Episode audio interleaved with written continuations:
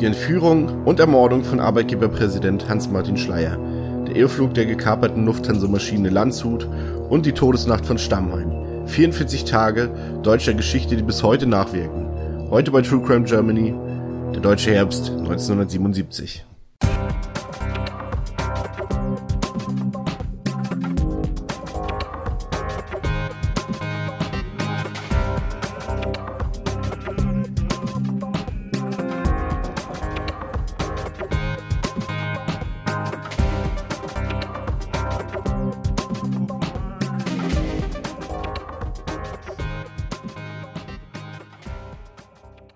Hallo und herzlich willkommen zur 22. Episode von True Crime Germany. Ich bin der Chris und an meiner Seite sind natürlich Stefan. Nuk nech.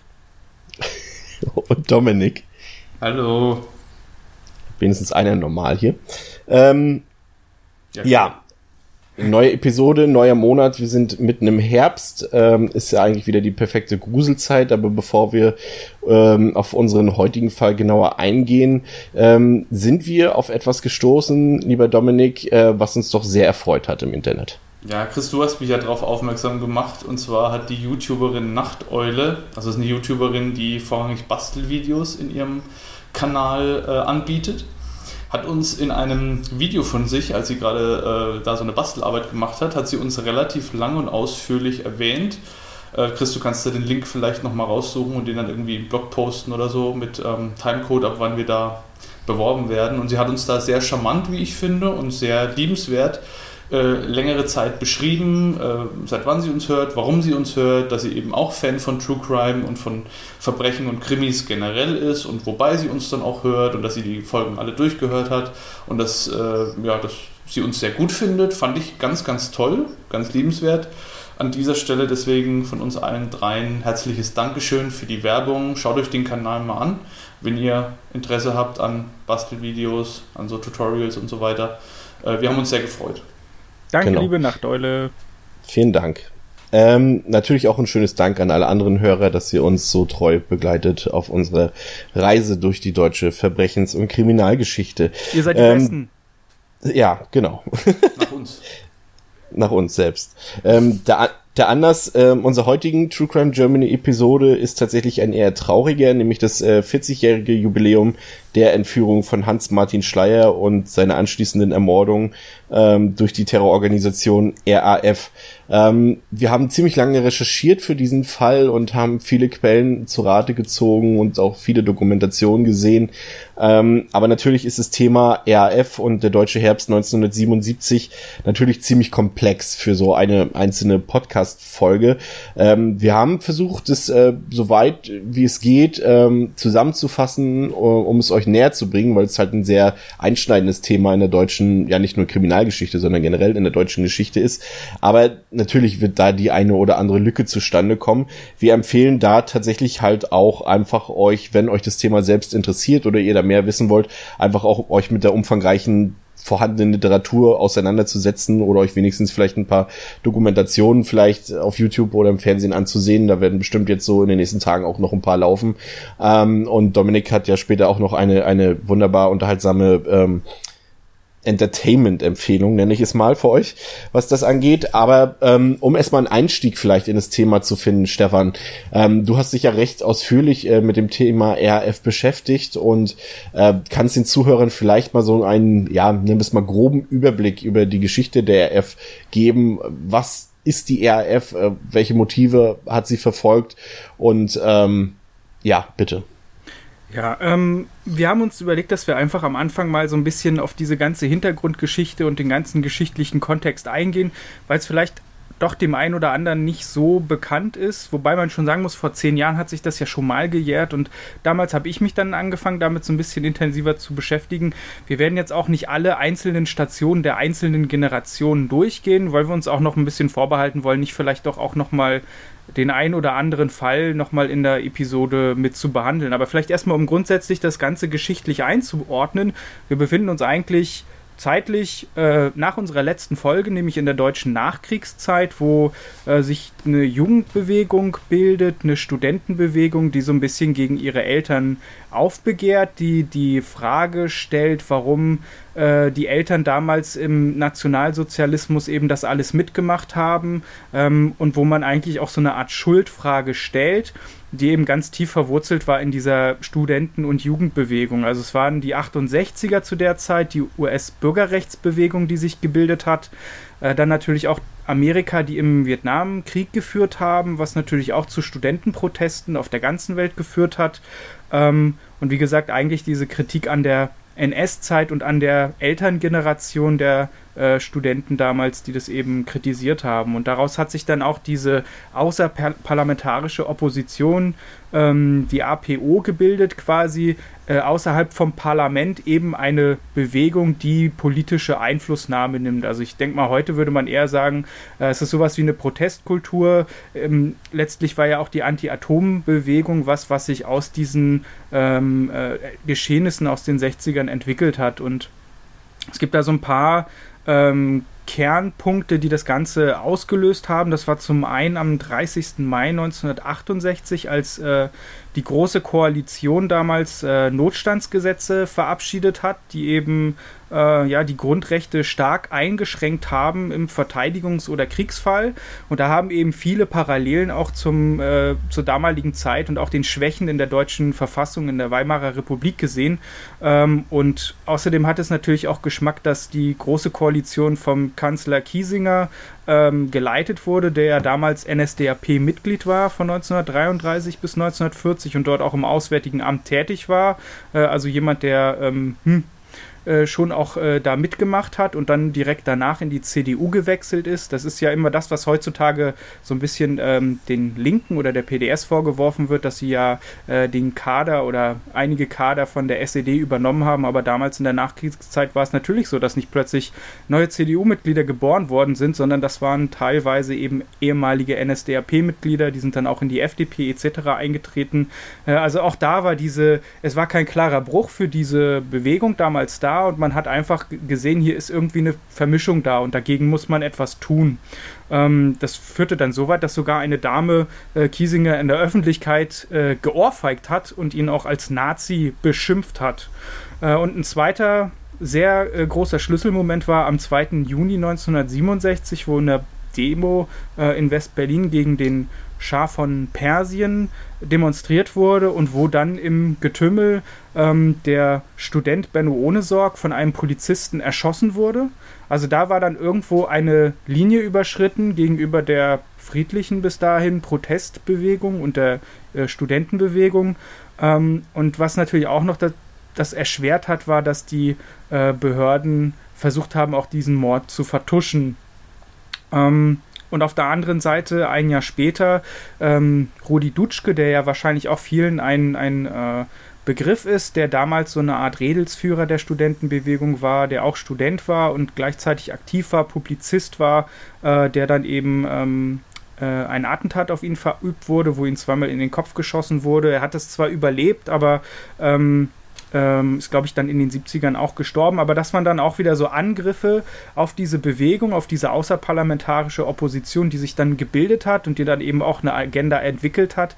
Aber schlussendlich war es dann so, dass sich äh, diese APO zerstritten hat und dass sie Ende der 60er Jahre so ein bisschen auseinandergefallen ist. Also sind Teile dann eben äh, den politischen Weg durch die Institutionen gegangen, sind in die SPD äh, eingetreten oder ähm, SDS in, in, Jugendorganisationen eingetreten, aber es gab eben auch äh, militantere Teile, die dann eben später die RAF sein sollten, die aber auch die Bewegung vom 2. Juni sein sollten, die sich eben nach diesem Mord an äh, Benno Ohnesorg ähm, gebildet hatten oder die Rote Zora. Also das ging bis äh, spätere 70er, wo sich dann verschiedene Gruppierungen gebildet hatten. Ähm, die RAF tritt, die Rote Armee-Fraktion tritt das erste Mal so ein bisschen auf als ähm, der Bader und äh, die Ensling äh, gemeinsam einen Brandanschlag auf ein Kaufhaus in Frankfurt verübt haben. Also da wurde schon klar, dass diese militante Szene Gewalt gegen Material, gegen Objekte gebilligt hatte. Allerdings war man damals noch der Meinung, äh, Personen sollten da nicht zu, Schade äh, zu Schaden kommen. Äh, sie wurden ähm, auch verhaftet, äh, zu drei Jahren Zuchthaus verurteilt und in diesem Prozess fügt sich das Puzzle dann so ein bisschen zusammen, dass äh, der Anwalt Horst Mahler äh, die beiden trifft und auch die Journalistin damals Ulrike Meinhoff, die für, das, äh, für die Zeitschrift konkret geschrieben hat, äh, dass sie sich derer annimmt und dass da diese, dieser Kern der Führungs- oder der späteren Führungsriege der ersten Generation der RAF äh, so zusammenkommt. Sie sind dann nochmal in Revision gegangen, auf freien Fuß gelangt und untergetaucht. Ähm, allerdings wurde Bader dann später festgenommen, weil ein V-Mann ähm, Hinweise gegeben hat. Und dieser V-Mann hat so eine ganz komische Rolle, der wird als S-Bahn-Peter äh, bezeichnet. Der hat nämlich regelmäßig Waffen und Bomben äh, im linken Spektrum verkauft. Und da hatte auch äh, Bader dann äh, Sachen bezogen. Und der hatte, wie gesagt, einen Hinweis an die Behörde gegeben, äh, sodass ähm, Bader dann verhaftet wurde.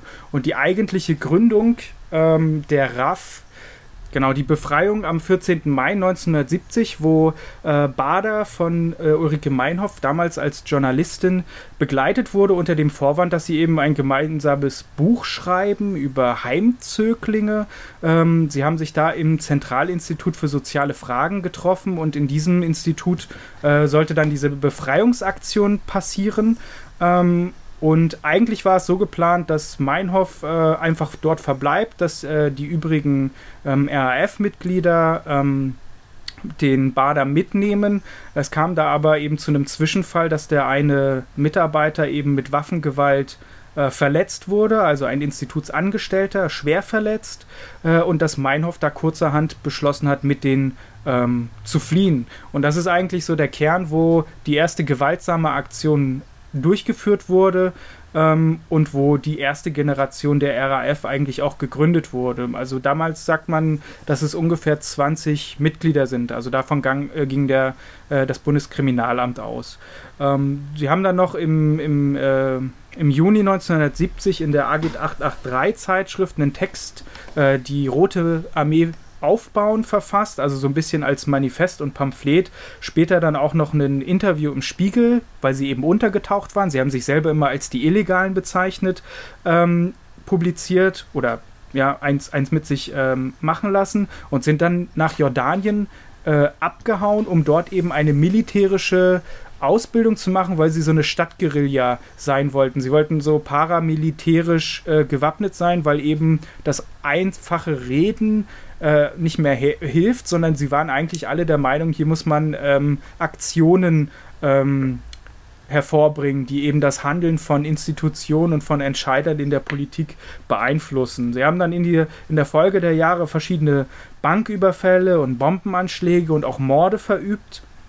Und es war dann schlussendlich äh, bis Juni 1972, bis alle äh, aus dieser Führungsriege von Bader, Meinhof, Ensling über Raspe und den äh, Mainz, wo die alle äh, geschnappt wurden und auch ähm, in die JVA äh, gesteckt wurden. Und das war alles in Stuttgart-Stammheim, ähm, wo sie eben ähm, stationiert waren, wo sie dann auch teilweise in, in Isolationshaft waren. Also äh, Ulrike Meinhoff war zum Beispiel in der Isolationshaft.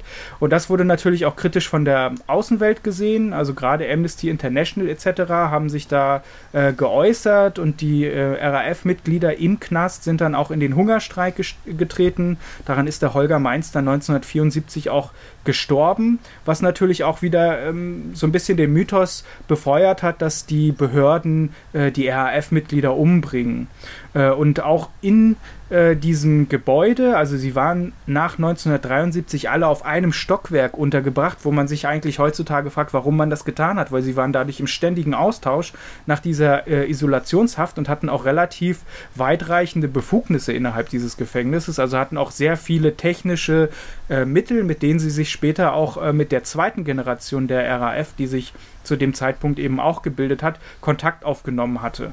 Äh, und während dieser Zeit wurde zum Beispiel eine komplette Mehrzweckhalle für den äh, Gerichtsprozess gebaut, für mehrere Millionen D-Mark damals noch, äh, damit quasi von dem Gefängnis von der äh, JVA ein ähm, ein Prozess abgehalten werden kann. Und auch die Gesetze wurden verändert. Also 1974 wurde äh, die Strafgesetzordnung dahingehend verändert, dass man nur noch maximal drei Wahlverteidiger haben darf und Kontakt mit denen aufnehmen kann, denn äh, die Verteidiger waren diejenigen, die auch immer äh, Kassiber von der RAF oder von den Mitgliedern nach außen geschmuggelt hatten. Das waren Notizen, äh, wo sie quasi Codes verschickt haben. Also sie haben quasi ges geschrieben, die Seite in einem Buch, in der Zeile, das Wort so und so, der wievielte Buchstabe.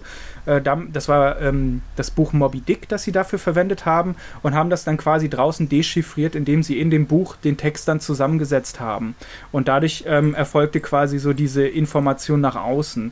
Ähm, und wie gesagt, diese, diese Strafgesetzordnung wurde verändert. Äh, zwei Jahre später wurde auch der Straftatbestand äh, der, des, der Mitgliedschaft in einer terroristischen Vereinigung äh, hinzugefügt. Äh, und auch ein Kontaktsperregesetz wurde erlassen, was eben ermöglichte, den Verteidiger äh, vom Gefangenen zu trennen. Also dass man da auf eine bestimmte Zeit den Kontakt verbieten konnte, weil sonst ist es ja eigentlich so, dass äh, jedem Häftling der äh, ein Anwalt zusteht und dass der auch immer zu ihm Kontakt haben muss. Ähm, und weil sie eben die Information nach draußen geschmuggelt hatten, hat man hier gesagt, okay, wir müssen hier was verändern, denn äh, das wird missbraucht und führt eben dazu, dass draußen ähm, viele verschiedene Anschläge und auch Morde geschehen sind, äh, weswegen man das ähm, verboten hat. In äh, Im Knast selber haben sich die Führungsriege der RAF dann auch so ein bisschen zerstritten, was letztlich dazu führte, dass 1976 ähm, Ulrike Meinhoff sich selber äh, mit einem Handtuch, das sie sich so klein gerissen hat, äh, am Fenster erhängt hat. Ähm, und in dieser Zeit, also ein Jahr später, wo dann noch äh, alle anderen ähm, RAF-Mitglieder außer ähm, der Meinhoff und dem Holger Mainz gestorben waren, haben sie natürlich dieser zweiten Generation von RAF-Mitgliedern äh, die oberste Priorität mit auf den Weg gegeben, dass sie Aktionen durchführen sollen, um eben diejenigen freizupressen. Und das wurde dann auch 1977 in dem Fall, mit dem wir uns jetzt beschäftigen, ganz konkret getan. Genau, bevor wir auf den eigentlichen ähm, Tatablauf Hans-Martin Schleier und dessen Entführung und Ermordung äh, zu sprechen kommen, muss man dazu erwähnen, ähm, dass in dem Jahr selbst und zwar im Frühjahr und im Sommer schon wieder äh, mehrere schwere Straftaten von der RF begangen wurden. Und zwar wurde am 7. April zum Beispiel der Generalbundesanwalt Siegfried Buback ähm, und zwei seiner Begleiter in Karlsruhe von einem RF-Kommando erschossen, ähm, als sie in einem Auto an einer Ampel gewartet haben und wer die äh, zum Beispiel die Attentäter dann waren, letztendlich, das hat man auch bis heute nicht geklärt, man kann sie halt nur der RAF zuordnen. Am 30. Juli wurde dann der Dresdner Bankchef Jürgen Ponto, ähm, sollte entführt werden aus seinem Haus in Oberursel, aber der Entführung hat er sich dann widersetzt und wurde dann auch ermordet. Ähm, eine der Attentäterinnen war tatsächlich so Susanne Albrecht, die Schwester von Pontus Patenkind. Ähm, der eigentliche Tatablauf, ähm, über den wir heute reden, also die Entführung von Hans-Martin Schleier, ähm, begann am Montag, dem 5. September 1977, am frühen Abend. Ähm, der damalige Arbeitgeberpräsident Hans-Martin Schleier ähm, wird von seinem Chauffeur in seine Dienstwohnung in Köln gefahren, begleitet von drei bewaffneten Polizisten in einem separaten Pkw. In der Nacht zuvor treffen sich RAF-Terroristen in einer Wohnung am Wiener Weg und beschließen am folgenden Tag loszuschlagen. Ein Bekennerschreiben wird bereits angefertigt. Am Nachmittag hat die Terrororganisation eine Telefonkette eingerichtet, um die in einem Hinterhalt lauernden Peter-Jürgen Borg, ähm, Sieglinde Hofmann, Willi Peter Stoll und Stefan Wisniewski stets über den aktuellen Aufenthaltsort Schleiers zu informieren. 20 Minuten später erreicht Schleier die Vinzenz Staatsstraße, ähm, die RF-Mitglied Wisniewski just in diesem Moment ähm, aus einer Einfahrt rückwärts in die Straße rollen blockiert. Schleiers Fahrzeug blockiert rechtzeitig äh, bremst rechtzeitig, Entschuldigung, äh, doch das Auto der folgenden Polizisten fährt dann auf und verursacht eine Karambolage. Darauf eröffnen quasi die ERF-Mitglieder das Feuer. Da gab's noch ähm, so einen Kinderwagen, der dort abgestellt wurde, in dem die Waffen versteckt wurden und dann sind sie wie äh, aus dem Nichts sozusagen aus dem Auto gesprungen, beziehungsweise dort an dem Kinderwagen hervorgekommen und haben sofort das Feuer eröffnet. Es sind über 100 Schüsse gefallen. Ähm, der Chauffeur Heinz Marzitz war äh, getroffen und ist sofort seinen schweren Verletzungen ähm, erlegen. Ähm, der RF-Terrorist Willi Stoll änderte darauf kurzfristig die abgesprochenen Pläne, also quasi das, was vorher abgesprochen war, was zu tun ist seitens der Terroristen und hat dann in Eigeninitiative ähm, ist auf die Frontscheibe des äh, Polizeiautos oder beziehungsweise des Begleitwagens gesprungen, in dem die Poli begleitenden Polizisten saßen und hat dann wie von Sinnen auf die losgefeuert. Äh, trotz eines Fluchtversuchs äh, sterben alle drei Polizisten durch mehrere tödliche Schüsse. Als man später den Tatort untersucht, ergibt sich, dass noch ein fünftes RAF-Mitglied daran beteiligt gewesen sein muss, wahrscheinlich aus einem versteckten Ort, zum Beispiel der nahegelegenen Bushaltestelle. Und äh, diese Person hat mit auf die späteren Opfer dann gefeuert. Hans-Martin Schleier selbst bleibt in diesem Moment unverletzt und wird dann von den Terroristen in einem VW-Bus entführt und nach einem Fluchtfahrzeugwechsel in einen Unterschlupf, also einem Apartment in einem Hochhaus gebracht. Um 21.30 Uhr tritt der damalige Bundeskanzler Schmidt ähm, erstmals vor die Fernsehkameras. Die Botschaft seiner kurzen Ansprache ist unmissverständlich. Der Staat werde mit aller notwendigen Härte antworten. Gegen den Terrorismus steht nicht nur der Wille der staatlichen Organe, gegen den Terrorismus steht der Wille des ganzen Volkes. Alsbald werden dann auch die ersten Absichten der brutalen Entführer des RF-Kommandos Siegfried Hausner klar. Schleier, der die meiste Zeit in einem Wandschrank gesperrt ist, wird gezwungen, an Videoaufnahmen mitzuwirken, die die Freilassung elf inhaftierte RAF-Mitglieder fordert. Darauf ist ja Stefan eben schon etwas eingegangen. Und diese Videobotschaften richten sich direkt an Kanzler Helmut Schmidt und, die, und der Bundesregierung. Ähm, die Entführer fordern eine Ausstrahlung dieser Bedingungen und äh, der eigenen Erklärung in der Tagesschau. Doch die Bundesregierung hat an dieser Stelle nicht kooperiert. Ähm, es wird tatsächlich auch nicht das letzte Mal sein, dass hier nicht kooperiert wird. Die Leitung des Krisenstabs hat übrigens tatsächlich Kanzler Schmidt zu weiten Teilen selbst übernommen. Ähm, ein Polizist, äh, wie sich später dann auch äh, der Öffentlichkeit äh, ja, preisgegeben hat, hat gemutmaßt, dass sich Schleier eben in einem Hochhaus in Köln aufhält, beziehungsweise dass er dort festgehalten wird. Doch seine Argumentation, dass alle diese Beschreibung, es gab da damals so eine Rasterfahndung, die dann an die ganzen äh, Polizisten rausgegeben wurde und Ermittler ausgegeben wurde, ähm, wie zum Beispiel ein ein Ort aussehen muss, an der so eine Person gefangen gehalten wird, von wegen mit Tiefgarage und Hochhaus und so weiter. Und der Polizist hatte da tatsächlich ein konkretes Objekt im im Sinne, aber seine Argumentation, äh, die er auch nicht für sich behalten hat, also hat sie schon geäußert, ähm, die wurde dann später falsch abgelegt und, und nie weiter großartig verfolgt, auch weil man teilweise, wie man heutzutage weiß, vermutlich nicht mit dem Bundeskriminalamt zusammenarbeiten wollte seitens der übergeordneten Behörden. Und äh, ja, das ist auch nicht der einzige Behördenfehler, der passiert ist. Ähm, auch in Holland ist man dann den Entführern auf der Spur. Äh, dort in Den Haag ist Schleier Mitte September für ein paar Nächte untergebracht worden und äh, ja, die holländische Polizei hat ähm, das Gebäude, in dem er untergebracht wurde, auch observiert. Jedoch greifen sie erst in der Nacht, nachdem Schleier wieder an einen anderen Ort gebracht wurde, zu und sind dementsprechend leer ausgegangen. Die Entführung hat sich dann stattdessen in Brüssel fortgesetzt.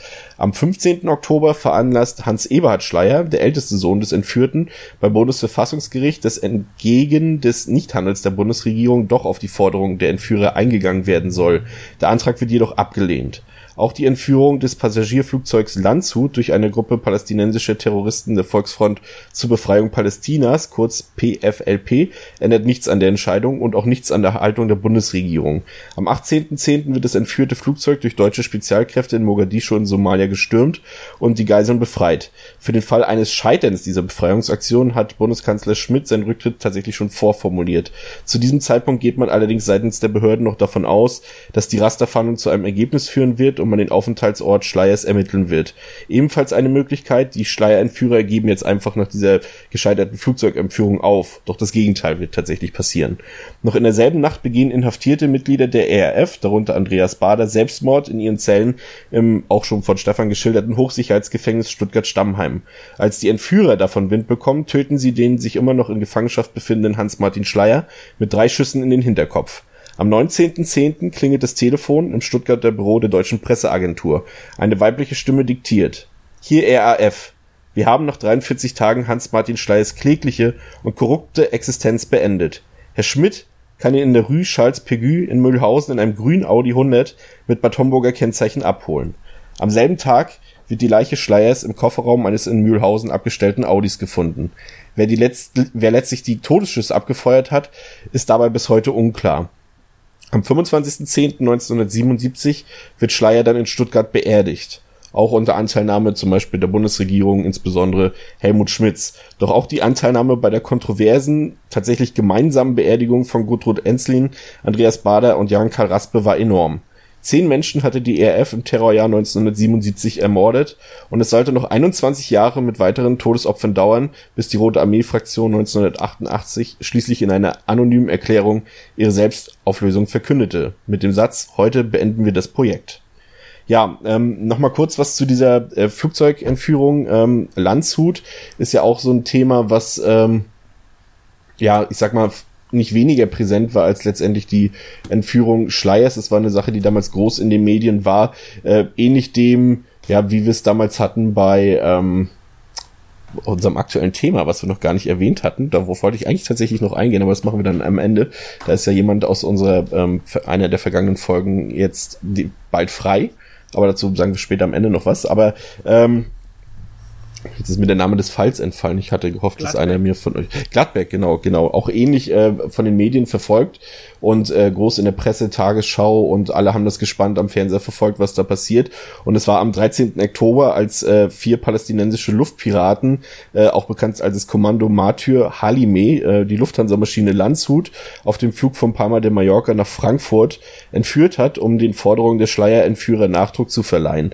Äh, beim Zwischenstopp in Aden wird äh, der Flugkapitän Jürgen Schumann mit einem Kopfschuss ermordet und äh, der Elfflug hat dann halt in der Hauptstadt Mogadischu, also in der somalischen Hauptstadt, geendet. Ähm, aber kurz nach Mitternacht am 18. Oktober ist dann halt das deutsche Einsatzkommando der deutschen GSG 9, ähm, hat das Flugzeug gestürmt, hat die drei Entführer getötet und 86 Geiseln befreit. Das war damals auch, äh, ja, ich glaube auch so eine, wie nennt man das, könnte man das jetzt negativ formuliert, Sternstunde? Eine der bittersten Stunden. Ähm, gewesen, dass halt das möglich war, dass einfach Terroristen so eine deutsche Maschine entführen, aber da ist ja zum Glück, sagen wir mal, bis auf den Kollateralschaden, dass halt der, der ähm, Kapitän dort erschossen wurde, ähm, ist ja eigentlich alles gut gegangen. Ähm, die Frage, die sich natürlich hier auch für die Zuhörer stellt, die jetzt nicht so mit diesem Fall vertraut sind, warum ausgerechnet Hans-Martin Schleier? Dominik, du hast dich ein bisschen äh, mit der Person beschäftigt. Hast du da irgendwas in der Vita gefunden, was darauf schließen könnte, warum die RAF sich ausgerechnet Hans-Martin Schleier rausgesucht hat?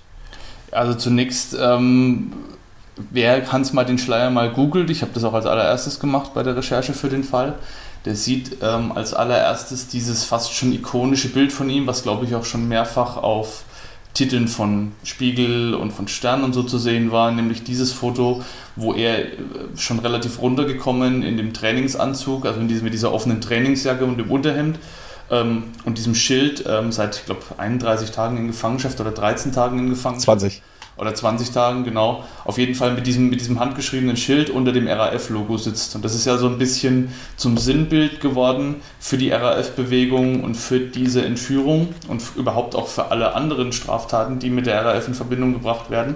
Und das war für mich so ein ganz besonderer Moment, nachdem ich dann mich eingehender mit der Vita von Hans-Martin Schleier beschäftigt hatte, zu sehen, wie ein Mann von diesem Format, der so viel erreicht hat, positiv wie negativ, da kommen wir gleich noch dazu, so in, in so kurzer Zeit so weit runterkommt, in Anführungszeichen, in dem, im Rahmen dieser Entführung. Und das war für mich schon mal so ein besonderer Moment, weil ich mir einfach gedacht habe, eine so starke und mächtige Figur so erniedrigt und so kaputt körperlich wie, wie seelisch dann auch schon zu sehen, das ist schon was Besonderes. Ähm, und Hans-Martin Schleier war ja auch, äh, wie du schon gesagt hast, Chris, in diesem ähm, sogenannten, wie er immer genannt wird, ähm, in diesem deutschen Herbst, der eben diese verschiedenen Ereignisse, diese verschiedenen Straftaten, die Flugzeugentführung, die Entführung von Hans-Martin Schleier mit zusammenfasst und die Bundesrepublik auch in eine relativ große oder in eine bis dato der größten Krisen der Geschichte gestürzt hat, der Nachkriegsgeschichte. Ähm, er war ja so ein bisschen die Lichtfigur davon. Und dann habe ich mich gefragt, wer war Hans-Martin Schleier eigentlich, bevor wir ihn so erlebt haben. Ähm, Hans-Martin Schleier wurde geboren am 1. Mai 1915 in Offenburg.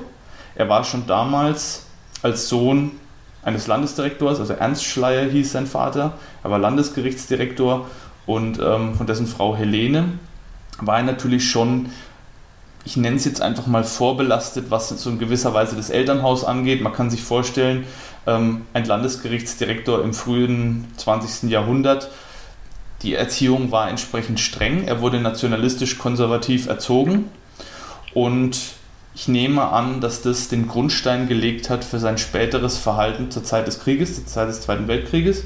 Ähm, Schleier hat dann 1933 sein Abitur in Rastatt gemacht und hat kurz darauf ein Jurastudium an der Universität in Heidelberg begonnen. Und dieses Jurastudium war sozusagen, äh, sollte, sollte den Grundstein legen für seine spätere berufliche Laufbahn und war aber auch ein Stück weit ähm, mit ein Faktor, als er dann in eine, in eine Studentenverbindung eingetreten ist, die sich Chor Suevia nannte, die auch entsprechend rechts vorbelastet war. Zuvor war er in der Schülerverbindung aktiv, die Teutonia 1842. Und diese beiden Verbindungen, man findet jetzt nicht so sehr viel, wenn man die im Internet sucht, aber die haben schon, wie auch ja heute immer noch in vereinzelten Studentenverbindungen, ähm, zu finden, so einen leicht kamerad, also so einen kameradschaftlichen Charakter bis nationalistisch geprägten Charakter. Also da geht es viel um, um äh, was auch bei den Nazis dann halt später war. So dieses, dieses Zugehörigkeitsgefühl, alleine sind wir, sind wir kleine Lichter, aber im Kollektiv, da sind wir wer, da gelten wir was, niemand will uns so ungefähr, beziehungsweise wir gegen den Rest der Welt. Und dieses, dieses Zugehörigkeitsgefühl, diese Kameradschaft und dieses äh, Wir halten zusammen, egal was kommt, wurde da schon in ihm installiert und hat sich dann auch später ähm, manifestiert. Also ich nehme an, man findet wie gesagt dazu nichts, ich habe zumindest nichts gefunden, aber ich nehme an, dass dieses, diese Zugehörigkeit und diese, äh, diese, äh, aktiv, diese ähm, Aktivitäten, die er damals schon in die Richtung unternommen hat, dass die auch mit so ein bisschen ähm, der Grundstein waren für sein späteres Handeln. Ähm, später dann, Hans-Martin Schleier, äh, ist dann in verschiedenen nationalistischen Organisationen tätig gewesen. 1931 ist er in die äh, HJ eingetreten, das war also noch davor. Und ab 1933 ähm, war er dann auch Mitglied der Schutzstaffel der SS. Also er war dann wirklich auch offiziell in einer nationalsozialistischen Vereinigung, in einer nationalsozialistischen Verbindung. Also quasi direkt zur Machtübernahme Hitlers ist er dann auch mit eingetreten.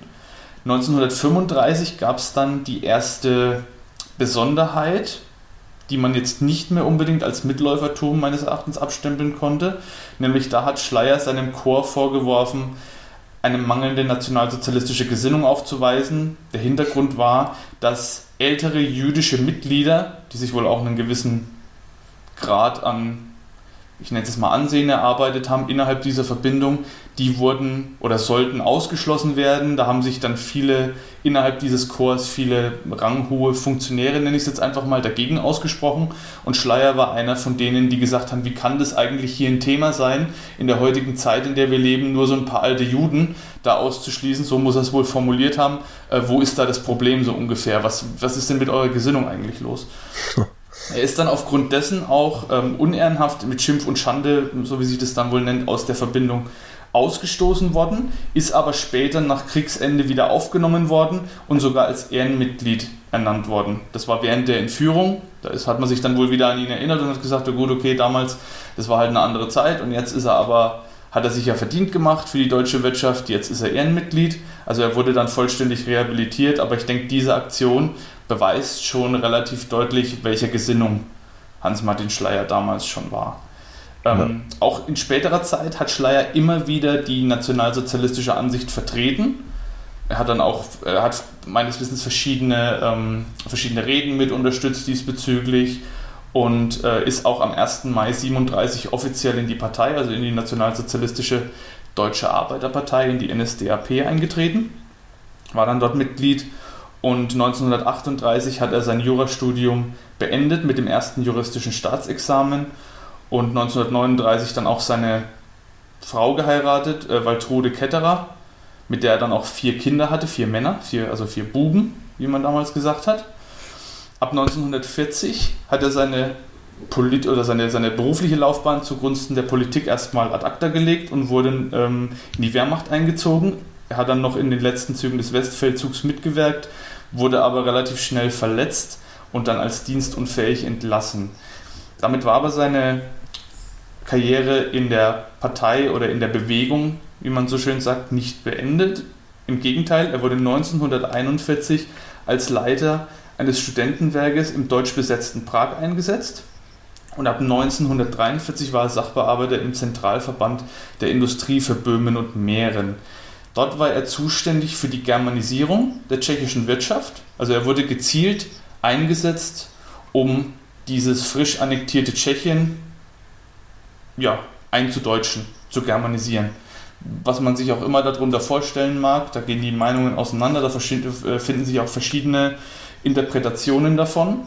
Aber er hat sich dort auch einen Namen gemacht, sagen wir es mal so. Wie gesagt, genaueres ist schwer zu finden aus der Zeit. Da kommen wir dann auch noch drauf, warum das so ist. Auf jeden Fall war es so, dass er nach dem Krieg einen SS-Rang, den SS-Rang des Untersturmführers hatte, also schon etwas höheres, jetzt nichts ganz hohes. Es war jetzt kein Sturmbannführer, aber er war schon in der Partei oder in der SS aufgestiegen und wurde aufgrund dieses Ranges auch für drei Jahre in Baden-Baden interniert. Also er wurde dann aufgegriffen kurz nach dem Krieg und wurde in Baden-Baden inter, äh, Baden interniert, aber 1948 dann wieder entlassen. Ähm, jetzt kommt ein kontroverser Teil seiner Vita, nämlich während der Entnazifizierung wurde er ursprünglich als Minderbelasteter eingestuft. Minderbelasteter war jetzt kein extrem hoher NS-Funktionär, aber zumindest jemand, der die Gesinnung vertreten hat und der auch aktiv in der Partei war. Niemand, der jetzt einfach nur Mitläufer war. Mitläufer war im Übrigen auch ein Rang, sondern schon was Höheres. Und dagegen hat er dann Revision eingelegt. Er hat sich dann als Mitläufer einstufen lassen wollen und hat dafür dann auch, das ist wohl erwiesen, gelogen. Er hat dann seine, seinen Rang als Untersturmführer zu einem SS-Oberscharführer gemacht, zu einem niedrigeren Dienstgrad abgradiert sozusagen, was wohl auch nicht aufgefallen ist. Und er wurde dann im Rahmen dieser Revision tatsächlich auch als Mitläufer eingestuft. Also man konnte daran schon erkennen, dass Schleier wusste, wo die Reise hingeht auch politisch im, im besetzten Deutschland der Nachkriegszeit und dass er sich damit wieder einen Platz an der Sonne, wie man so schön sagt, beziehungsweise dann halt in einen Platz in einer höheren wirtschaftlichen Funktion ähm, erarbeiten oder ergaunern wollte in dem Fall. Also das, das war ihm mit Sicherheit bewusst und er hat deswegen natürlich auch darauf gedrängt, als Mitläufer nur eingestuft zu werden, also als jemand, der der Bewegung zwar gefolgt ist, aber der eigentlich nicht davon überzeugt war. Ähm, ich finde auch hier dran erkennt man ganz gut, dass Schleier, sei es durch Zufall oder bewusst, mein, nach meinen Recherchen war es wohl eher durch Zufall, dass Schleier genau dem Feindestypus der RAF entsprochen hat.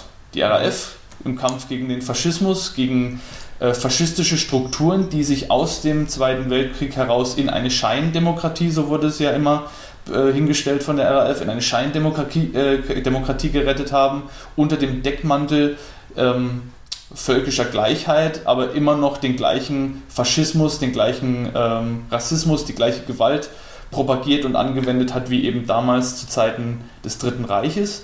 Und für die war Schleier einfach das Sinnbild dieses korrupten Systems. Ein Mann, der quasi nahtlos von einem System ins andere gewechselt ist, ohne größere Probleme, der sich irgendwie durchgewieselt hat und der es auch immer geschafft hat, seine äh, Vergangenheit in der Bewegung, in der NS-Bewegung zu verschleiern und das war natürlich den, den RAF-Mitgliedern ein absoluter Dorn im Auge. Wobei, äh, so wie ich das gesehen habe, wussten die zu dem Zeitpunkt der Entführung noch nichts von der Tragweite seiner NS-Tätigkeit, sondern die haben halt, ihnen war bewusst, dass er damals tätig war, aber er wurde in erster Linie halt aufgrund seiner Position im aktuellen Nachkriegsdeutschland, also in der Bundesrepublik, ausgewählt und jetzt erst in zweiter Linie aufgrund seiner NS-Vergangenheit. Aber sowas war natürlich dann äh, spielte den, den RAF-Terroristen natürlich genau in die Hände und äh, man konnte sich des Eindrucks nicht erwehren. So ist es auch in, in verschiedenen Dokumentationen teilweise von Betroffenen geschildert worden, dass hier ein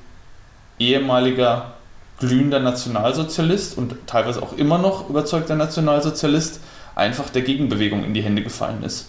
So wurde es dann oft beschrieben und so nach dem Motto, das war jetzt ein Stück weit halt einfach ausgleichende Gerechtigkeit. Jemand, der damals in einer verbrecherischen Organisation tätig war, wird jetzt von einer anderen verbrecher, verbrecherischen Organisation für seine Verbrechen bestraft. Ja, das klingt, das ist ja, das ist ja auch jemand, sehr äh, polemisch, aber ähm, es, hat ein, es ist ein Quäntchen Wahrheit drin, finde ich. Es ist ja auch letztendlich jemand, Ähm, das finde ich halt bemerkenswert daran, dass halt eben genau diese Person entführt wurde, der natürlich als Arbeitgeberpräsident, der natürlich auch so natürlich für Kapitalismus steht und jetzt nicht unbedingt als jemand, der halt eben für Arbeitnehmer spricht, logischerweise nicht, oder äh, halt für den für den normalen Arbeiter oder für für die Mittelschicht. Und ähm, da hält sich natürlich bei aller Menschlichkeit, kann ich mir vorstellen, bei vielen Leuten ähm, das Mitleid auch in Grenzen, was die Entführung einer solchen Person angeht.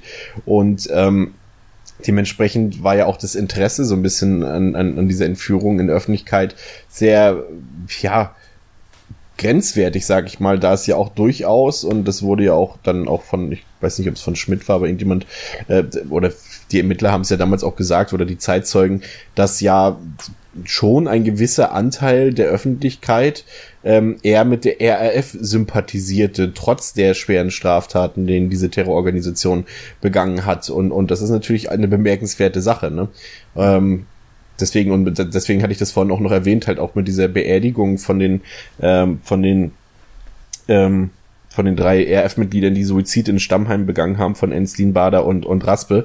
Das dort halt, wenn man sich die Bilder so anguckt, da gibt's durchaus ähm, ein paar Fotos, die man sich angucken kann, wenn man ein bisschen googelt, dass dort unfassbar viele Leute waren und jetzt nicht einfach äh, Verwandtschaft oder so, sondern wirklich Leute, die mit diesen, ähm, ja, mit diesen Terroristen sympathisiert haben, Leute aus der, aus der linken Szene natürlich auch größtenteils.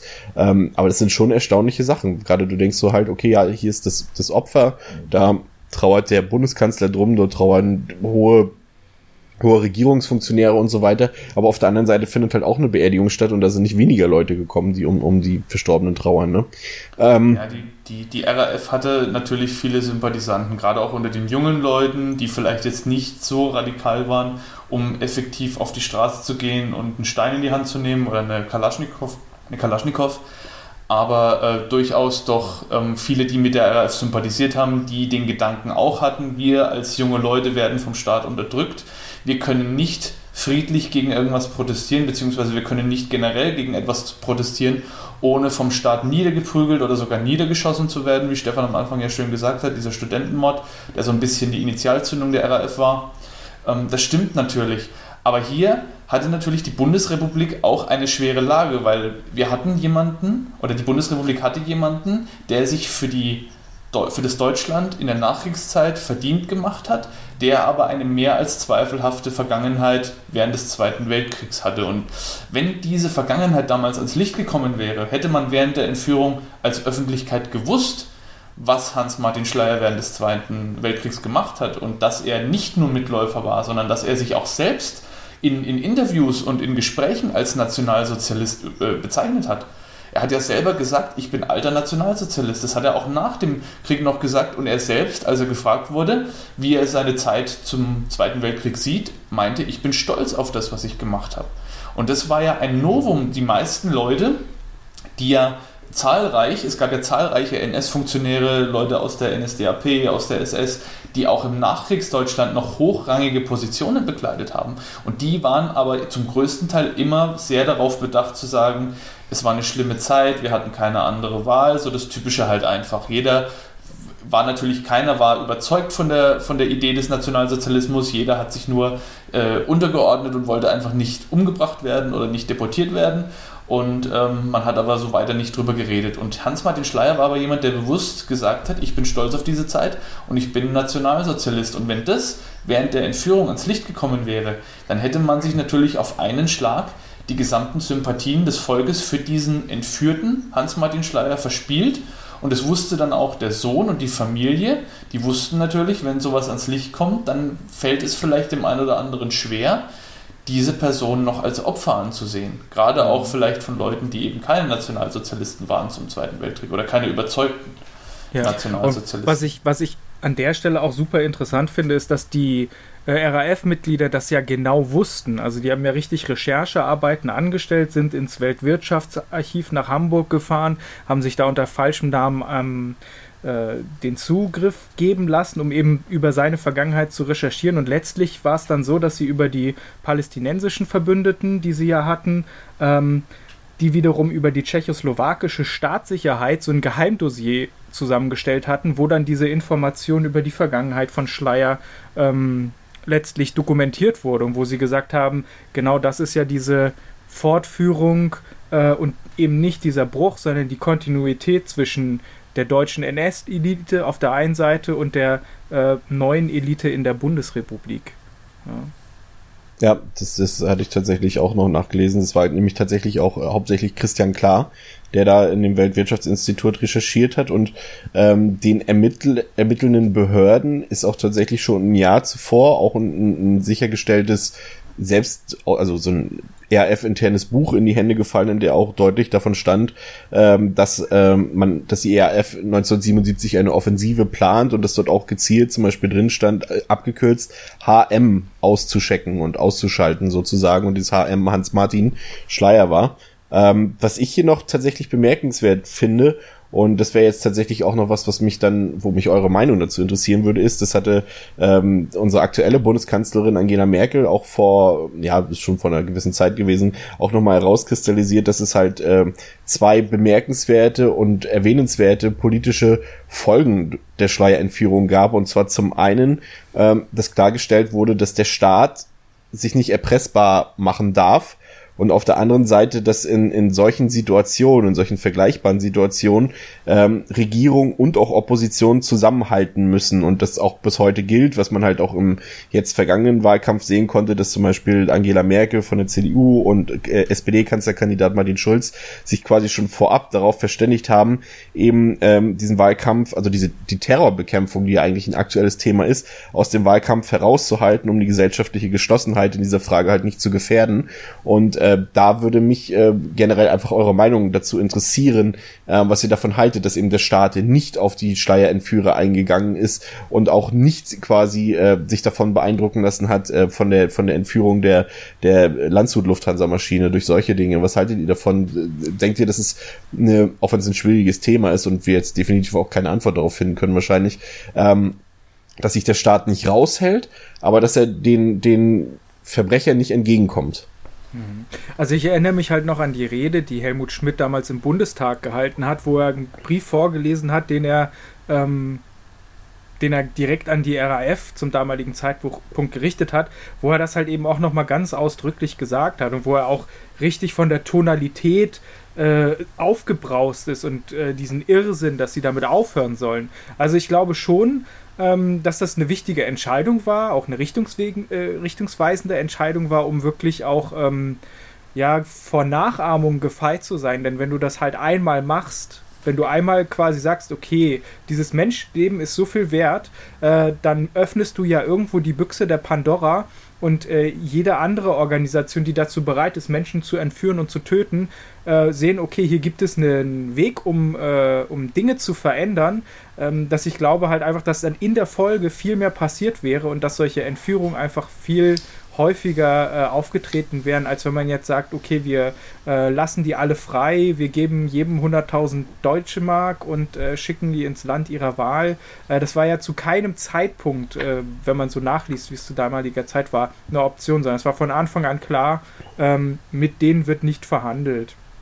Also ich kann das durchaus nachvollziehen was natürlich ebenfalls ähm, eine Rolle gespielt hat, was man auch gut heute noch an vielen politischen Entscheidungen sehen kann, gerade auch was solche Sachen äh, betrifft, wenn dort halt jemand wie wie wie der Amri zum Beispiel dort in Erscheinung tritt äh, letztes Jahr oder generell in heutigen Zeiten des Terrorismus durch den IS, ähm, dass dort natürlich auch immer gewisse ähm, Gesetze klammheimlich, will ich es jetzt nicht nennen, aber erarbeitet werden und beschlossen werden, die natürlich auch ähm, den Datenschutz betreffen und die die Verbrechensbekämpfung äh, betreffen. Und es war halt auch tatsächlich damals schon so, ähm, dass halt ähm, nach dem Jahr 1977 wirklich der, der, der Staat wirklich eine immense Aufrüstung vorangetrieben hat, äh, um gegen potenzielle Feinde vorzugehen, aber halt nicht nach außen, sondern vor allem nach innen um die Ordnung zu bewahren. Und da war zum Beispiel der damalige BKA-Chef Horst äh, Herold zuständig und der hat äh, mittels der Behörden sozusagen diese Techniken, die ja auch heute noch benutzt werden, äh, zu einer beobachteten Fahndung eingeleitet und die quasi dafür, ja, die das veranlasst hat, dass seitdem eigentlich eine breite Sammlung von Personendaten stattfindet, was ja auch bis heute natürlich politisch umstritten ist. Aber daran erkennt man es ganz gut, dass ähm, sich die Zeiten natürlich auch wiederholen. Das lässt sich natürlich heute mit Vorratsdatenspeicherung etc. perfekt in die heutige Zeit transportieren. Ne? Ja, die Parallelen zwischen den heutigen terroristischen Vereinigungen IS oder generell ähm, die terroristischen Vereinigungen aus dem Nahen Osten, die sind für mich auch sehr, sehr offensichtlich. Wenn man, wenn man sich mal mit den Charakteren der RAF beschäftigt, mit Mohnhaupt, mit Enslin, mit Bader, dann sind es zum, zum einen ähm, Egomanen, also sehr ähm, durch Egoismus getriebene Persönlichkeiten, zum anderen aber auch Leute, die einzig und allein mit ihrer Überzeugungskraft aufgebaut haben, was die RAF letztlich dann auch war. Ähm, die sind ja auch teilweise nach Palästina und in, äh, ins jordanische Gebiet gegangen zum Trainieren. Ähm, also auch zu Beginn der RAF wurden dann äh, im Austausch quasi Leute da in, äh, nach Palästina geschickt, um dort quasi den, den Guerillakampf zu erlernen, was natürlich auch ein Stück weit komisch anmutet, wenn man bedenkt, dass es da um, um Berliner äh, oder um deutsche Städte ging, in denen diese Schlachten geführt wurden und dass dort halt im Wüstensand trainiert worden ist. Aber äh, da wurde dann auch gesagt, dass diese Personen natürlich fast niemand von diesen bürgerlichen Kindern, es waren ja zum großen Teil noch Kinder, hatte irgendwie die körperlichen Voraussetzungen für einen Guerillakämpfer. Die waren einfach nur durch ihre glühende Überzeugung, durch ihre revolutionäre Denkweise, wie sie selbst beschrieben hätten, äh, prädestiniert dafür und haben sich da als Kämpfer hervorgetan. Die körperlichen Voraussetzungen, die waren bei nahezu niemandem gegeben, aber einfach nur durch die Kraft des Willens haben sie dann äh, auch diese Zeit durchgestanden und haben sich da hervorgetan. Aber ähm, gerade so dieses, dieses Märtyrerdenken, beziehungsweise dieses äh, wir werden erlöst und wir sind bis zuletzt Herren über unser eigenes Leben, der Tod ist die letzte revolutionäre Handlung, die wir vollführen können. Diese Denke deckt sich ja in der, in der Art und Weise schon sehr mit den radikal religiösen Denkweisen. Die Antriebsfeder ist eine andere. Beim einen ist es Revolution, beim anderen ist es Religion, aber die Motive sind dieselben. Und da äh, erkennt man schon relativ gut, auch wie, wie die äh, RAF untereinander umgegangen ist, wie da oft miteinander geredet worden ist, du bist Verräter, äh, sich gegenseitig beschimpft worden, auch wie äh, Brigitte Mohnhaupt, äh, nicht Brigitte Mohnhaupt, Entschuldigung, wie ähm, äh, Ulrike Meinhoff zuletzt geschasst wurde durch die Gruppe, wie sie beleidigt wurde, wie sie gemobbt wurde und fast schon in den Selbstmord getrieben wurde. Sie war ja dann offiziell auch kein Teil der Bewegung mehr zu dem Zeitpunkt, als sie gestorben ist. Sie wurde ja dann mhm. durch äh, Gudrun Enslin quasi ausgeschlossen aus der Bewegung und man hat sich von ihr distanziert passiert. Ähm, daran erkennt man relativ gut auch, dass die äh, faschistischen Strukturen, die die RAF so überzeugt bekämpft hat, auch in ihr selbst präsent waren. Das ist ja das Paradoxe. Die RAF hat genau das bekämpft, was sie selbst aber angewandt hat in vielerlei Hinsicht und hat es scheinbar nicht begriffen. Und das war für mich in meiner Recherche so der Haupt, das, der Hauptpunkt, wo ich mich wirklich gewundert habe und wo ich mich gefragt habe, wie kann eine so von dem Kampf gegen Faschismus und gegen faschistische Strukturen und Diktaturen besessene Gruppe so verblendet sein, nicht zu erkennen, wie sie selbst in, diese, in diesen Faschismus abdriftet. Ist euch das, das auch passiert halt, Ist euch ja. das auch aufgefallen? Ja, das passiert halt grundsätzlich, wenn, wenn, wenn in, in einer Gruppendynamik halt Hierarchien entstehen. Und durch Hierarchien entstehen in der Regel halt auch Dinge wie Neid und Dinge wie Neid zerstören halt wieder eine Gruppendynamik. Also letztendlich ein Kreislauf, der bei solchen Konstellationen einfach automatisch passiert und der auch in der Geschichte bei ähnlichen Konstellationen auch grundsätzlich immer wieder passiert ist. Ähm, sei es in anderen, in anderen Dimensionen vielleicht durch Putschversuche etc. oder hier halt in dem Fall, äh, ja, durch, so salopp es heute klingt, durch Mobbing. Ähm, definitiv, ja. Also ja. ich will nur ganz kurz, wir können die Diskussion dann nochmal ähm, aufgreifen, wir sind jetzt ein bisschen abgeschweift, was ich aber nicht schlimm finde, weil das Thema ist ja auch ähm, sehr durch, durch, solche, durch solche Punkte geprägt und ist auch wichtig, das anzusprechen. Ich will nur ganz kurz noch, es ist auch recht unspektakulär, die restliche Vita von Hans-Martin Schleier nach dem äh, Zeitpunkt der Entnazifizierung noch ansprechen. Er wurde schon am 1.3.1949 wieder eingebunden, damals dann als äh, Referent bei der IHK Baden-Baden. Also da war er dann schon direkt nach dem Krieg quasi oder direkt nachdem er entnazifiziert wurde, wieder in der Wirtschaft tätig. Am 1.10.51, also dann einige Jahre später, zwei Jahre später, wechselte er als Sachbearbeiter in die äh, Daimler-Benz AG Dort war er dann bis 1953 tätig. Ab da wurde er Leiter des Hauptsekretariats und ab 1959 stellvertretendes Vorstandsmitglied, was dann 1963 auch in ein ordentliches Mitglied, in eine ordentliche Mitgliedschaft umgewandelt wurde. Also da ist er relativ schnell wieder aufgestiegen. Für jemanden, der jetzt frisch als Sachbearbeiter kommt, sind zwölf Jahre in einem Unternehmen bis zum Vorstand eigentlich schon recht gut, meines Erachtens. 1970 ist er in die CDU eingetreten. Da war er dann also auch wieder in einer Partei, einer konservativen Partei. Am 12. Februar 1970 wurde er Ehrensenator an der Universität in Innsbruck und nach 1971 hat er dann wieder verstärkt seine Arbeit in den Arbeitgeberverbänden aufgenommen. Zum 6. Dezember 1973 wurde er zum Präsidenten der Bundesvereinigung der deutschen Arbeitgeberverbände gewählt, also abgekürzt BDA. Und ab 1. Januar 1977 war er dann zusätzlich Präsident des Bundesverbandes der deutschen Industrie, des BDI. Und diese beiden Ämter hat er dann auch bekleidet bis zu seiner Entführung.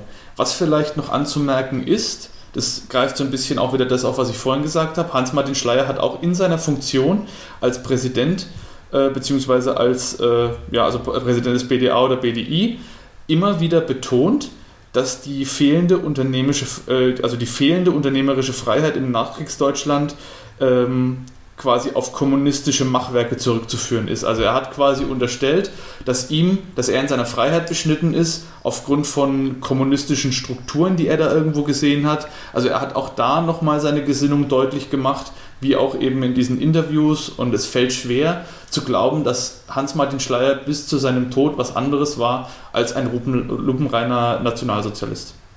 Hm. Vor allen Dingen, ich finde es halt so spannend, rückblickend, wie so die Rezeption davon ist, weil wenn man sich jetzt so äh, Artikel oder äh, auch Titelseiten vom Stern zum Beispiel äh, von damals anschaut, dann steht da, das ist der Boss der Bosse und da wird halt, also es ist schon eine relativ schlechte Darstellung, aber heutzutage äh, zum Beispiel in Stuttgart die große Schleierhalle, also der, dem wurde quasi dann auch zum Gedenken viel ja. gewidmet. Also äh, das ist schon relativ umfangreich, wie er eigentlich auch so als, als Märtyrer von diesem deutschen Herbst, der so stark sich in der Geschichte vom, vom Nachkriegsdeutschland eingebrannt hat, wie das dann quasi so dann geendet hat, obwohl die Bevölkerung durchaus da zwiegespalten war.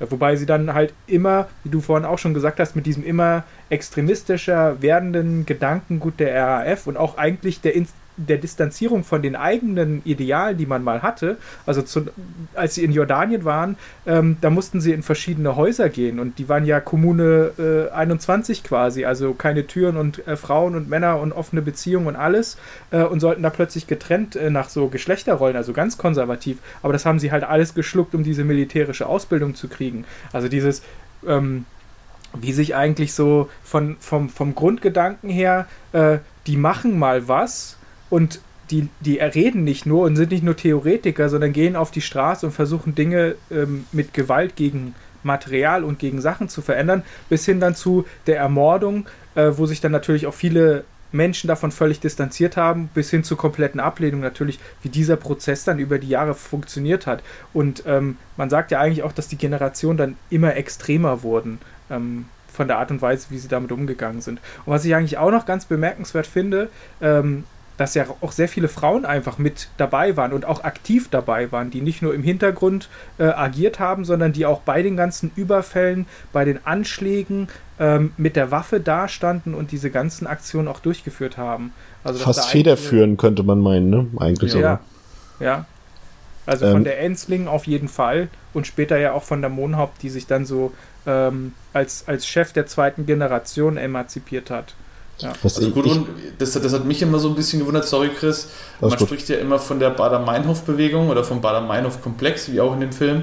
Dabei war ähm, Ulrike Meinhof eigentlich nicht die Schlüsselfigur. Die Schlüsselfigur war Gudrun Ensling. Sie hatte viel, viel mehr ähm, Stimme in, im Rahmen der RAF. Sie hat viel mehr entschieden. Sie war wesentlich radikaler. Und speziell zum Schluss war ja ähm, war ja ähm, Meinhof überhaupt nicht mehr aktiv. Also sie hat sich ja sogar, sie hat sich sogar während des Prozesses einmal dahingehend geäußert, dass ihr die Möglichkeit fehlt, zu signalisieren, dass sie gerne, dass sie sich geändert hat. So hat sie es formuliert. Sie hat sich geändert, aber sie bekommt während der Haft nicht die Möglichkeit, eine andere, einen anderen Weg als den des Verrats zu wählen. Das, da hat sie quasi dem, dem äh, Polizeiapparat durch die Blume vorgeworfen, ich möchte ja äh, signalisieren, ich habe mich geändert, ich habe mit der RAF, so wie sie heute ist, nichts mehr zu tun, aber ich möchte auch nicht meine Kameraden oder meine Freunde dort verraten. Ja, und, aber das war ja letztendlich sogar mehr oder weniger so der nicht die Ursache, aber der Anlass dafür, die halt auch rauszukegeln aus der aus der Gruppierung. Genau, also sie hat sich ja vorher schon ähm, durch, durch Äußerungen, beziehungsweise halt einfach, wie sie in der Gruppe behandelt wurde, war sie ja schon disqualifiziert für den weiteren Verlauf der RAF. Also es war ja schon klar, dass sie, so hätte sie nochmal den Knast verlassen dürfen, wäre sie entweder gar nicht mehr in der RAF in Erscheinung getreten oder dann halt wirklich äh, rangniedrigst mit irgendwelchen ähm, Hilfsarbeiten wahrscheinlich versorgt worden. Davon gehe ich aus. Aber dazu kam es ja dann nicht mehr. Aber ähm, das fand ich immer komisch, dass man immer vom Bader-Meinhof-Komplex oder der Bader-Meinhof-Bewegung gespro gesprochen hat, obwohl Gudrun Enslin, die eigentlich meines Erachtens weniger kennen als Meinhof, ja äh, die Hauptaktivistin war. Ja, die Begründung hast du ja quasi dafür schon genannt. Sie ist halt weniger nach außen hin in Erscheinung getreten und man konnte ja zum damaligen Zeitpunkt auch medial nicht in diese Gruppierung äh, hineinblicken. Ne? Ich meine, letztendlich ähm, den, tiefen Blick in diese Gruppierung hat letztendlich ja auch erst der, der Stefan Aus Buch Bader-Meinhof-Komplex ähm, gebracht sozusagen. Und vorher, das war ja klar, bevor man sie auch ERF nannte, hat man sie auch immer Bader-Meinhof-Gruppe genannt. Ähm, ja, aber du hast, du hast gerade äh, kurz noch ähm, ja auch direkt das angesprochen halt ähm, Bader-Meinhof-Komplex. Und ich wollte nämlich ganz kurz mal auf den Film eingehen, jetzt gar nicht inhaltlich und so weiter. Aber ich finde, der Film ähm, also der Spielfilm von Uli Edel, der präsentiert das eigentlich tatsächlich relativ nachvollziehbar, wenn man sich so an die ersten Momente erinnert. Äh, Stefan, wir haben den Film ja erst äh, jetzt im Laufe der Recherche nochmal geguckt. Und wenn du so am Anfang denkst, äh, wie diese, diese Studentenbewegung, diese Studentenproteste auch gegen den Vietnamkrieg und, und so weiter da niedergeschlagen wurden und, und die ganzen Repressalien, die da gefolgt sind, ähm, und, und, und wie dann diese Bewegung immer stärker wurde sozusagen, ähm, da kann ja jetzt keiner davon abstreiten, dass er sich dem nicht irgendwie moralisch und ethisch zugehörig fühlt. Aber du merkst dann halt im Laufe dieser, dieser Zeit, wie sie halt immer radikaler wurden und vor nichts mehr halt gemacht haben.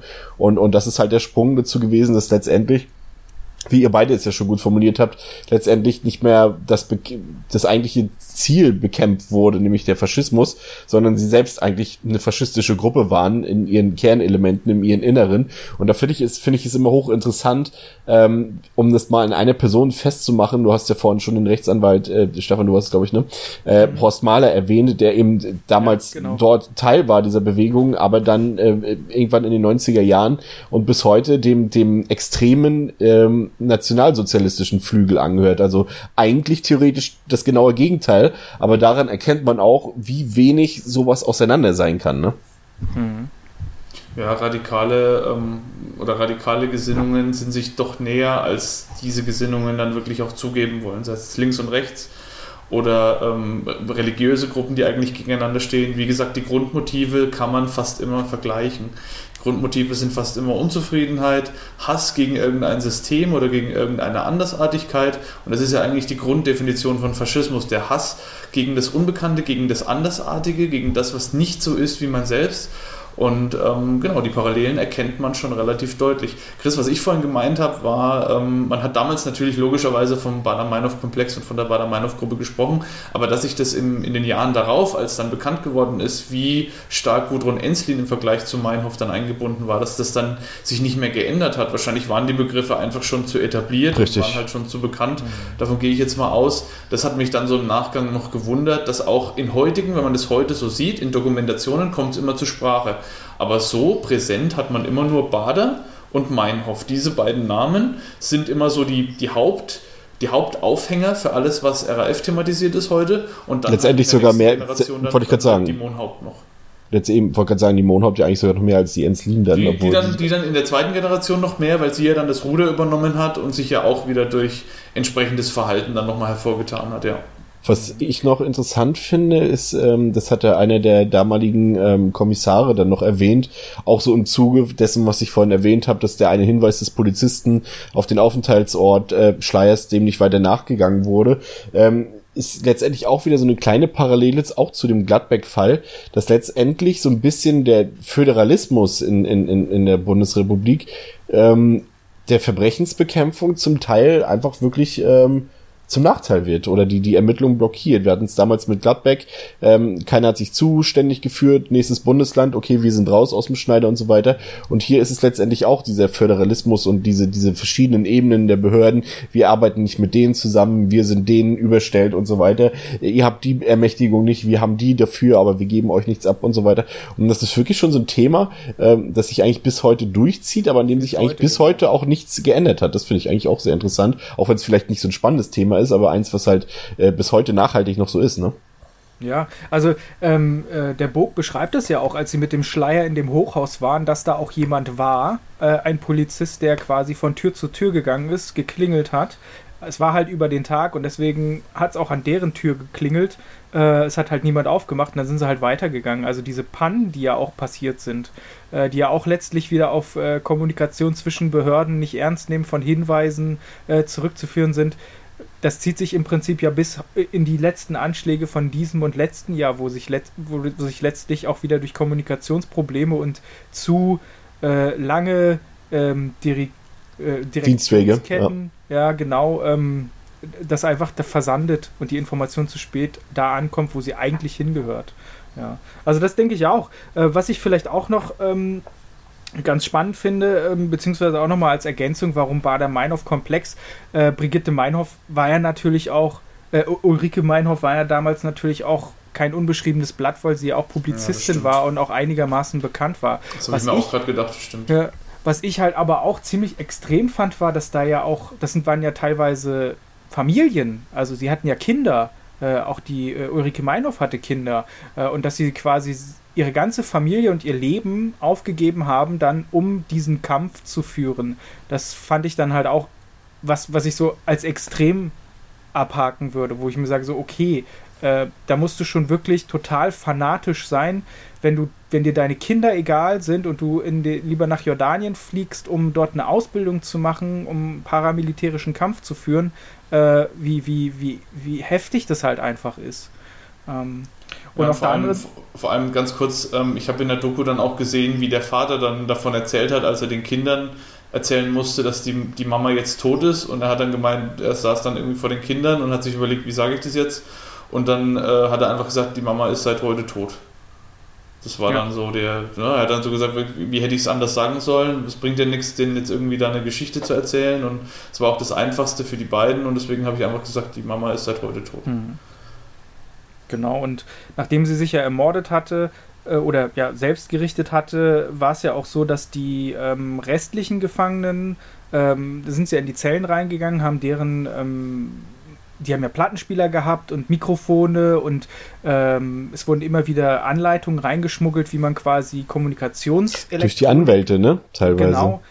Bis letztlich auch die äh, Schusswaffe, mit der sich ähm, Raspe und Bader oder es waren ja unterschiedliche, aber sie haben sich ja mit Waffengewalt selber gerichtet in diesem Hochsicherheitsgefängnis. Das muss man sich einfach mal vorstellen, dass sie da Waffen reinschmuggeln konnten. Äh, letztlich dann am 18. Oktober dann in der Folge von dieser verunglückten äh, Entführung von dem Flugzeug dann auch alle selbst gerichtet hatten. Ähm, beziehungsweise ja, die Ensling hat sich dann mit einem Kabel erhängt, die anderen haben sich dann ähm, erschossen. Und äh, was ich halt rückblickend immer problematisch finde, ist, dass sie ja damals abgehört wurden. Das kam erst wesentlich später raus, auch durch die Recherche von Stefan Aust, dass, äh, dass die Kommunikation untereinander von den Behörden, von einer Behörde abgehört wurde und das quasi, wenn man es wenn zynisch beschreiben würde, äh, dass ein von, von der Behörde legitimierter Suizid letztlich war weil man ja nichts unternommen hat, um die Häftlinge dort zu schützen. Und das war ja auch so ein bisschen dieser Märtyrer-Mythos, den man damit ähm, in die Welt gesetzt hat, nämlich dass äh, die jetzt im Knast sind und die haben immer noch ihre Meinung und steuern das immer noch und dass man sie jetzt mundtot macht, indem man quasi sagt, die Behörden haben die umgebracht. Äh, wobei auf der anderen Seite es ja eher so war, dass, ähm, dass sie gesagt haben, ich will das selbst wählen und für mich das Ende wählen und eben einfach nochmal so einen starken Auftritt für sich selber äh, zu wählen. Äh, aber diese, diese, diese Abhörgeschichte und das nicht einschreiten, das finde ich jetzt so im Nachhinein schon sehr, sehr problematisch. Äh, dass also man da nicht. Ja, sorry. Ja, also dass man da einfach äh, die Bände abgehört hat und natürlich auch genau gewusst haben muss eigentlich, dass die sich selbst richten werden. Und dass man dann quasi gar keine äh, Vorkehrungen trifft, damit genau das nicht passiert. Ähm, schwierig. Wie die, wie die Waffen in den Knast geschmuggelt wurden, in diesen Hochsicherheitstrakt, das kann ich sogar ähm, erzählen, weil das hat nämlich Bog in einem Interview selber beschrieben. Und zwar sind die Anwälte immer mit so dicken Leitsordnern, in denen die Akten waren, angerückt, wenn sie mit den, mit den RAF-Funktionären sich beraten haben, sich mit denen unterhalten haben. Und diese Leitsordner hatten ja in der Mitte, die kennt man ja, diese dicken Ringbuchordner, die haben ja in der Mitte diese, diese Klammern, mit denen die zugeklappt werden. Und die sind ja aus Metall. Deswegen piepen die immer bei jedem Metalldetektor. Und deswegen fallen die auch nicht auf. Und man hat dann einfach in der Mitte von diesen Dokumenten ähm, quasi die Seiten ausgeschnitten, so kastenförmig und hat da die zerlegten Waffen drin aufbewahrt. Und weil eben diese Leitsordner eh immer gepiept haben und die auch beim Durchblättern, wenn man die so von außen durchblättert, sieht man ja nicht, ob im Inneren da was ausgeschnitten ist, weil das dann auch nie aufgefallen ist, kam das auch nie raus und die sind quasi mit den Ordnern rein haben andere Ordner wieder mitgenommen, die haben die dann während, dieses, während dieser Zusammenkunft ausgetauscht, die wurden auch nicht überwacht, also die durften ohne Aufsicht mit den Gefangenen reden, mit den Gefangenen in einem Zimmer sein und dabei ist es dann getauscht worden. Und beim Rückweg in die Zellen sind auch die Gefangenen nicht mehr kontrolliert worden. Die sind dann einfach in die Zellen wieder reingelassen worden, die durften diese Ordner mitnehmen. Hm. und da drin waren dann die Waffen und die haben die dann selbst zusammengebaut. Und so war das möglich. Also das muss man sich auch mal vorstellen, dass Dinge, die die Häftlinge mitnehmen, dass die nicht mehr kontrolliert werden. Also ich meine, klar, äh, man würde sagen, gesunder Menschenverstand, aber klar, wenn jetzt, wenn jetzt die, die Verteidiger dieselben Aktenordner von außen reinbringen, die dann die wieder mitnehmen, dann fragt man sich doch, warum sind die nicht nochmal auf dem Weg in die Zelle kontrolliert worden? Beziehungsweise warum hat dann niemand mehr nachgeguckt und das Ganze nochmal mhm. abgecheckt? Ja, ja. ich finde das halt auch, also das, es gab halt viele Pannen einfach auch. Und also erst, erst dieses übertrieben harte mit der Isolationshaft, wo sie wirklich äh, Menschen unwürdig gehalten wurden. Ähm, und, und, dann wirklich dieses. Das muss, muss genau, man ja auch noch sagen. Zwangsernährt genau, sind ja auch noch einige. Genau, und dann auch gestorben letztlich dadurch, durch diesen ähm, Protest. Ähm, aber das ist halt schon, schon extrem, weil dieses äh, so Buchseiten ausschneiden und da eine Waffe rein, das ist halt das, was man aus so einem Cartoon kennt. Oder äh, ja. der Kuchen, wo eine Pfeile drin verbackt ist. Also, und dass das halt in der Realität passiert und genau bei den Leuten, wo man wirklich jetzt diese, diese Dimension und diese einmalige terroristische Gewalt in der deutschen Geschichte hat, äh, das finde ich schon extrem. Ja, ähm, tatsächlich ähm, also natürlich nicht mehr, nicht mal im Ansatz mehr so präsent äh, wie damals, aber schon noch in gewisser Weise präsent sind tatsächlich immer noch ähm, Verbrechen der RAF-Mitglieder auch in der heutigen Zeit. Der aufmerksame Aktenzeichen XY ähm, zu sehr wird sich vielleicht auch erinnern können an die letzten ein, zwei Jahre, in der auch ähm, nach drei ehemaligen ERF-Mitgliedern Ernst Volker Staub, Burkhard Garwig und Daniela Klette gefahndet wird, ähm, wegen versuchten Mordes und wegen diverser Raubdelikte. Also allein ähm, in den zwischen den Jahren 2011 und 2016 haben sie drei ähm, große Raubüberfälle äh, durchgezogen mit äh, enormer Beute. Ähm, man muss sich das natürlich auch so vorstellen, dass natürlich so ein ERF-Mitglied, sei es ja gut ein ehemaliges, ähm, die können natürlich jetzt nicht einfach sagen, ja okay, ähm, wir haben uns ja aufgelöst, können wir jetzt bitte wieder an der normalen Zivilgesellschaft teilnehmen. So funktioniert es natürlich nicht. Die ähm, agieren natürlich immer noch im Untergrund beziehungsweise halten sich versteckt im Untergrund auf und so ein Leben muss natürlich auch finanziert werden. Und ähm, das sieht man auch an den Beuten, also teilweise bis zu äh, bei einem Raubüberfall bis zu 135.000 Euro erbeutet und ist auch mit ähm, ja relativ drastischer Brutalität. Also da wurde dann auch mit Panzerfäusten und mit Maschinengewehren wurden da Geldtransporter an Supermärkten zum Beispiel überfallen und nach den Leuten wird zum Beispiel ähm, aktuell immer noch gefahndet in Niedersachsen und äh, war auch, glaube ich, jetzt schon zwei oder dreimal wieder ähm, Teil der Fahndung bei Aktenzeichen XY. Und was ich ebenso bemerkenswert finde, ist halt dann die andere Seite, auch so von Mitgliedern der zweiten und dritten Generation der ERF, ähm, die dann wirklich ihr Leben konsequent hier abgebrochen haben und teilweise seit 10, 20, 30 Jahren einfach spurlos verschollen sind und äh, teilweise, ja, das konnte man so ein bisschen bei einigen Leuten ja dann noch feststellen, dann in den Nahen Osten, zumindest äh, bis zum Beispiel die USA dann ähm, in, in den Irak einmarschiert ist, ähm, sich dort teilweise dort im Nahen Osten aufgehalten haben, eben genau bei diesen Leuten, mit denen sie damals äh, äh, mit den palästinensischen Terrorgruppen zum Beispiel zusammengearbeitet haben, ne? Finde ich durchaus bemerkenswert. Also es ist wirklich tatsächlich, wie jetzt sicherlich auch unsere Zuhörer, sei es schon mit Vorwissen oder ohne Vorwissen, jetzt auch wissen, ein sehr komplexes Thema, über das man äh, durchaus noch mehrere Episoden diskutieren kann und wie das bestimmt in Zukunft auch, zum Beispiel Olympische Spiele München wäre auch noch so ein Thema für sich, äh, was wir dann in, in der Zukunft definitiv bestimmt ja auch nochmal besprechen werden. Ähm, zum Abschluss der heutigen Episode würde ich trotzdem tatsächlich nochmal auf äh, die aktuellen Gladbeck-Geschehnisse äh, eingehen. Äh, Dominik, was hat sich da zuletzt gerade Frisches ergeben in unserem alten Fall? Ähm, Gladbeck, wir hatten ja darüber berichtet, das war die, ähm, die große Entführung. Da ist tatsächlich einer der Entführer wieder freigekommen und zwar, ähm, ich muss es jetzt gerade nochmal nachschauen, weil ich habe es die Tage. Der Degowski. Also er, er, ist so nicht freigekommen, er soll jetzt freikommen. Degowski, aber ähm, ich wollte nochmal nachgucken, wie lange er jetzt tatsächlich eigentlich in Haft war. Hast du das parat? Also Degowski ist ja ist Boah, aus der also, Haft entlassen worden, aber ich, ich hatte es. Nee, nee, noch nicht. Er soll, also er soll. Er soll ja, entlassen werden. Ja, aber er war ja, ich, ich, ich wollte jetzt einfach nochmal gucken, seit wann er in der Haft saß. Ich habe das nämlich irgendwie nicht gefunden. Dann kann ich 91. fast 30 Jahren. Ich habe es ich hab's wieder hier. Also er war fast 30 Jahre im Gefängnis und soll jetzt äh, nach Entscheidung des Landgerichts Ansberg entlassen werden. Genau, er soll so eine Therapie. Das steht schon fest. Ne? Genau. Also er kommt in den nächsten Monaten frei. Er ist noch nicht auf freiem Fuß, aber er soll unter neuem Namen dann irgendwie wieder eingegliedert werden in die Gesellschaft und das steht wohl schon fest. Ja, soll, soll irgendwie eine Therapie machen oder so weiter. Und das Interessante ist, dass sich äh, nur ein paar Tage später dann auch äh, sein damaliger Komplize Hans-Jürgen Rösner gemeldet hat, der dann äh, plötzlich jetzt auch offenkundig so eine Haftentlassung beantragt hat. Fand ich ganz interessant, also eine aktuelle Begebenheit. Ähm, bevor wir diese Sache jetzt ähm, endgültig abrunden für heute, Stefan, ähm, du hast noch äh, was hochinteressantes für uns äh, zu dem tatsächlichen Fall von heute. Ja, genau. Also ich fand halt eine Geschichte so halb humoristisch äh, in diesem ganzen schrecklichen Kontext, nämlich in dem Interview von Peter Jürgen Bog, äh, beschreibt er auch nochmal diese Situation, wo sie den Schleier in Gefangenschaft hatten äh, und wo es wohl auch so war, sie haben sich ja abgewechselt mit dem Bewachen und ähm, Bog war ja relativ schnell dann auch aus dem Boot äh, bei dieser Bewachung, ähm, haben sie mit ihm zum Beispiel auch Monopoly gespielt äh, und Angelika Speitel, die damals das halt übernommen hat, soll dann wohl gegen ihn den Oberkapitalisten von Deutschland im Monopoly gewonnen haben. Das fand ich irgendwie als Anekdote äh, in diesem ganzen schrecklichen Kontext, wie gesagt, dann doch nochmal äh, ein bisschen erheiternd bessere Schlussworte können wir, glaube ich, für die heutige Episode nicht finden.